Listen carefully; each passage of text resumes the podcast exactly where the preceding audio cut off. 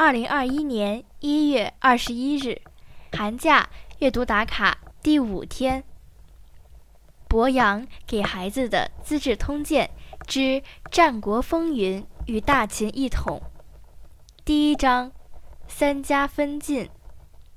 大将吴起。公元前三九六年，魏国国君魏斯逝世，他的儿子魏姬继位，称武侯。魏姬在西河乘坐玉舟，顺流而下，见到水势奔腾，峭壁夹岸，神采飞扬地对吴起说：“多么美丽的锦绣江山啊！固若金汤，这是魏国的至宝。”吴起说：“我不认为地理形势有什么重要。从前三苗部落左边有洞庭湖，右面有鄱阳湖，可以说是万无一失。但领导人坠落不振，他们被夏王朝的开国君王四文命消灭了。夏王朝的末代君王四吕轨把都城设在安邑。”东有黄河济水，西有华山，南有伊阙，北有羊肠坂。但政治腐败，四吕鬼被商王朝的开国君王子天意赶下了宝座。等到商王朝的末代君王子寿辛时，都城的西边有孟门，东边有太行山，北方有衡山，南方有黄河。但他暴虐无道，被周王朝的开国君王姬发杀了。由此看来，国家的安危在于领导人的品德，不在于山川险阻。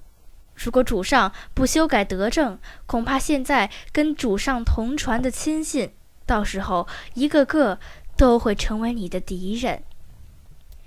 这里有一个成语典故：“周中敌国。”是指同船的人都成了敌人。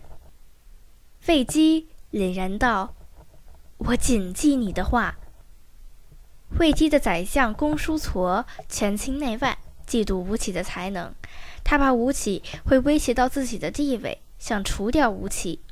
他的一个绝顶聪明的仆人为他贡献了一个计谋。公叔痤大喜过望，依照计划行事。吴起果然掉进了圈套。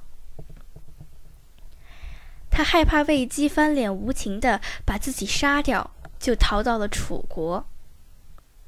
楚王芈夷对吴起敬慕已久，马上任命他当宰相。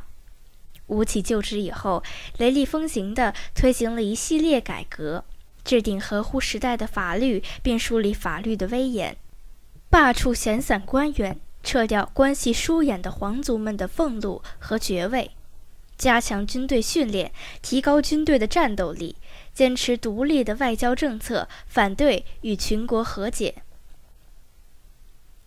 在吴起的改革下，楚国迅速强大起来。数年之间，楚国的疆域扩张到了百越，在北方能够阻止三晋南侵，在西方几次攻击秦国。各国对楚国的迅速复兴大为忧虑，可是，在楚国内部，那些因改革而失势的贵族们却对吴起十分仇视。公元前三八一年，楚王芈夷去世，因吴起例行改革而利益受损的皇亲国戚们趁机暴动，追杀吴起。吴起逃到灵堂，趴在芈夷的尸体旁边。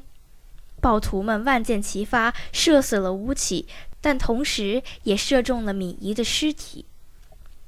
芈夷的儿子米臧继位，称肃王。